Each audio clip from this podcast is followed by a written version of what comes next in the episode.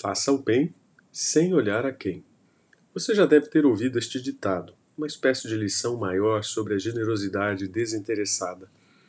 Quem se torna discípulo de Cristo aprende desde os primeiros passos sobre a ajuda aos necessitados e sua correta motivação.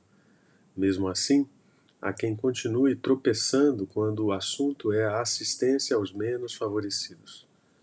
Uma das piores coisas que pode acontecer a alguém que está seguindo a Jesus é ser vitimado pelo temor de homens. Verdadeira armadilha, prevenida no livro de Provérbios, quando diz: Quem teme o homem cai em armadilhas, mas quem confia no Senhor está seguro. Ou seja, fazer algo para agradar a homens e não a Deus é cair em uma verdadeira arapuca. Jerry Bridges alerta para esse risco quando comenta: Queremos agradar a Deus, mas queremos parecer bons nesse processo. A justiça do reino do Messias deve ser vivida no cotidiano, não por mera religiosidade, mas com escolhas de vida e serviço que resultem em recompensas de valor eterno. Por causa dos frequentes debates entre Jesus e os fariseus, narrados nos evangelhos, podemos ser levados a crer que eles eram más pessoas. Pelo contrário, eram pessoas muito boas que viviam em estrita obediência às Escrituras, mas invariavelmente sem as motivações corretas. Orações, esmolas e jejuns, as três expressões máximas de piedade no judaísmo, não passavam e não passam de ações vazias se feitas por amor ao aplauso humano. Para compreender a profundidade do que a Bíblia fala sobre as obras de justiça, é preciso conhecer o contexto da religião judaica em relação a isso. Daniel Hopes, um estudioso dos costumes do primeiro século da cristandade, observa que, embora a pobreza fosse grande, esmolas eram dadas regularmente e com generosidade. Evidência disso são as palavras fortes de Jó. Se há alguém vi perecer por falta de roupa, e ao necessitado por não ter coberta, se os seus ombros não me abençoaram, se ele não se aquentava com a lã dos meus cordeiros, então caia a omoplata do meu ombro e seja arrancado o meu braço da articulação.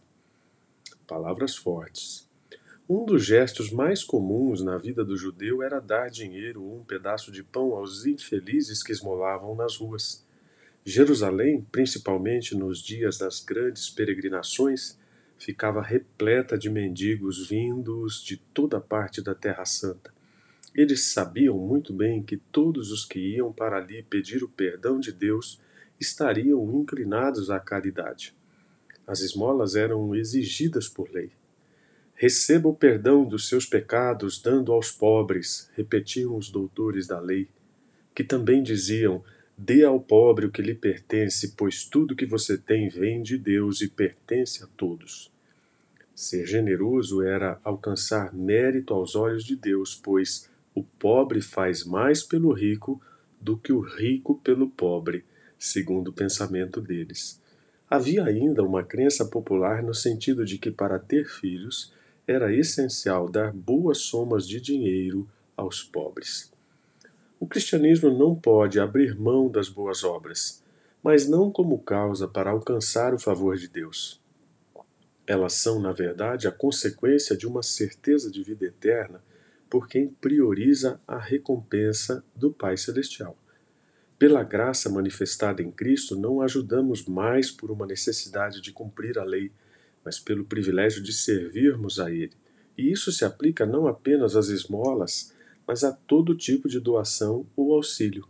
Assim, fazer o bem sem olhar para quem deve ser olhado é um erro lamentável Richard Baxter disse: É a coisa mais lamentável ver como a maioria das pessoas gastam seu tempo e sua energia para ninharias, enquanto Deus é posto de lado.